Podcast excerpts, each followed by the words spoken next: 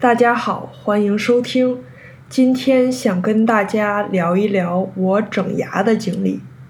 今天上午我又去看了牙医，这次是为了检查一下我的隐适美 Invisalign 矫正牙套的最后一个疗程的效果。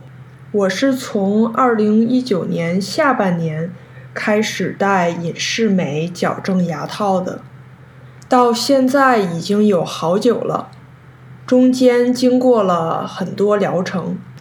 这次我对我的牙医说，我觉得我的牙看上去比原来好了很多，但是我觉得因为矫正。有的牙之间产生了小缝隙，然后也有的地方高低不太整齐，有的地方还有点挤。我的牙医也同意，然后问我愿不愿意花更多的时间来继续矫正。我说当然了，毕竟我已经投入了这么多的时间和精力了。怎么可能就这么放弃不做了呢？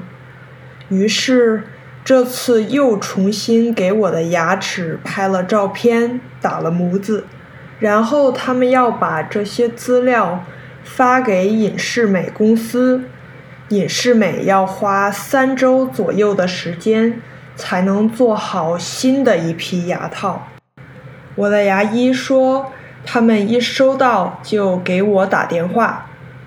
我今天还问我的牙医，我什么时候可以不用戴牙套了呢？我的牙医说，很多人其实不知道，那就是即使不用二十四小时，除了吃饭都戴着牙套，晚上也要戴保持器，而且是终生都要戴。如果不好好戴，牙可能就回去了。我原来还以为只需要戴一两年就可以彻底不戴了呢。这么看来，牙齿真的是一辈子的功课啊。那今天就跟大家聊到这里，我们下期再见。